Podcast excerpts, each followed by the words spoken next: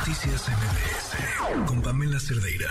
Vamos a la línea telefónica eh, para hablar, hablar de un tema importante, de una desaparición de cuatro personas eh, entre los límites de Zacatecas y Jalisco. Saludo en la línea telefónica a Alejandra Márquez, ginecóloga especialista materno-fetal, integrante de Marea Verde México, y también a Renata Villarreal, eh, vocera de Marea Verde México y acompañante también de, las de sobrevivientes de violencia sexual y desaparición forzada. Alejandra, buenas noches, ¿cómo estás?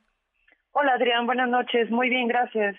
Bueno, pues eh, hay un llamado que ustedes están haciendo por la desaparición de los jóvenes Daniela, Viviana, Irma y José, quienes desaparecieron el pasado 25 de diciembre entre los límites de Jalisco y Zacatecas. Cuéntanos eh, cuál es este llamado, eh, qué es lo que pues están solicitando a la sociedad. Ya hoy se cumplen tres días de estos acontecimientos. Sí, mira, pues exigimos el regreso con vida de, de Daniela, Viviana, Paola y José, Irma Paola y José, la zona es una zona extremadamente complicada desde hace varios años, ya tiene muchos años, entonces, eh, pues autoridades de, Jalisco y de Zacatecas estamos exigiendo que, que lo regresen con vida. No son los únicos, van siete personas en total desaparecidas en los últimos siete días, dos jóvenes de 18 años y un señor de alrededor de, de 60 años, más mis familiares.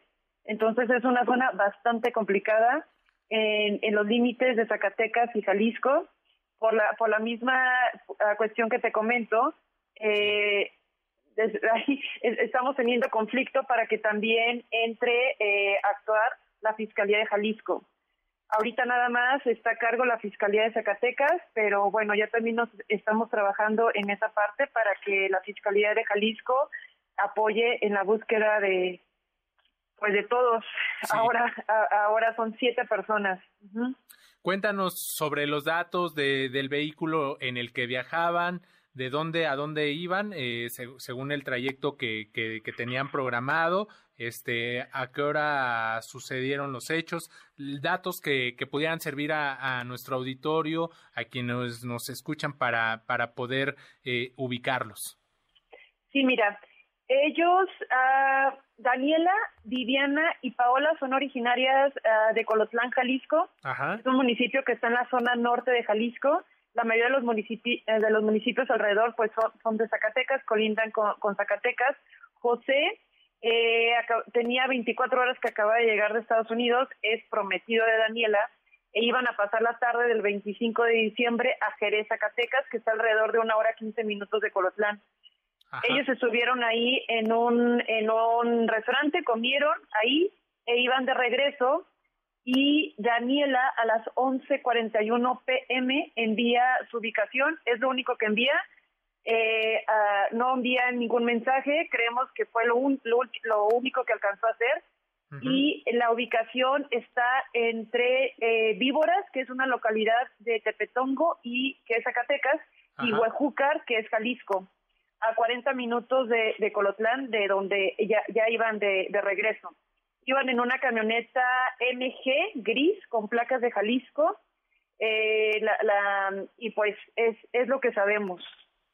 De acuerdo. Eh, eh, preguntarles, eh, Renata o Alejandra, quien, quien desee eh, contestarme, eh, si hay alguna información con la cual puedan contribuir a la localización, a la ubicación de Daniela, de Viviana, de Irma y de José, eh, a dónde se pueden comunicar, qué es lo que, que pueden hacer, qué es, cuáles son las vías y las alternativas para hacer esto.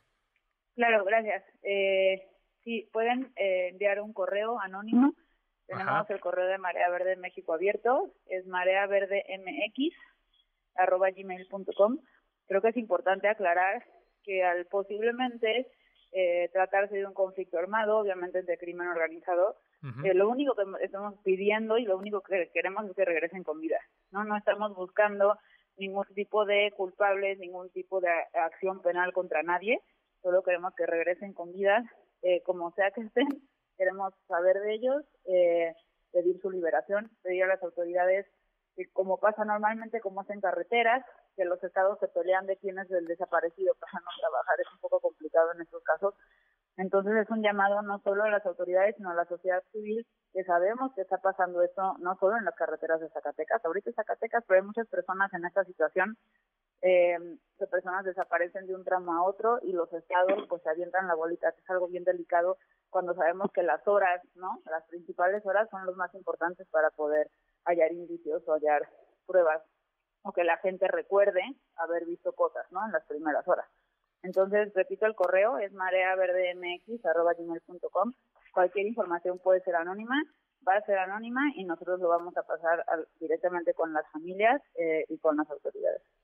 Ahora, eh, con estos datos que, que nos proporcionan, eh, ustedes entonces, por la situación, por la zona donde se pierde la comunicación y también por por este dato de, que viajaban en una camioneta con placas de Jalisco, eh, ¿ustedes sospechan, tienen alguna sospecha de que pues los hayan confundido eh, eh, personas que se dedican al crimen organizado? Pues no, la que tenemos ah. desde la colectiva no podemos obviamente estar seguras de nada porque eso no funciona en estos casos. Sí. Al tratarse de una desaparición, privación ilegal de la libertad o desaparición forzada, no podemos asegurarlo en este momento. Eh, lo que sí sabemos es que personas han desaparecido y personas desaparecen, las desaparecen en las carreteras para robarles los vehículos. Eh, la mayoría de veces los liberan, es lo que estamos esperando y deseando, que los liberen, esperando que pase eso y solo haya sido por el vehículo, pero obviamente pues no podemos asegurar nada.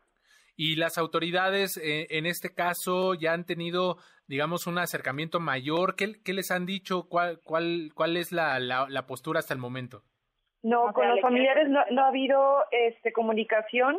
Sí. De hecho, en estos tres días no se han comunicado con los papás eh, ni de Daniela, Viviana, ni de Paola, ni de José.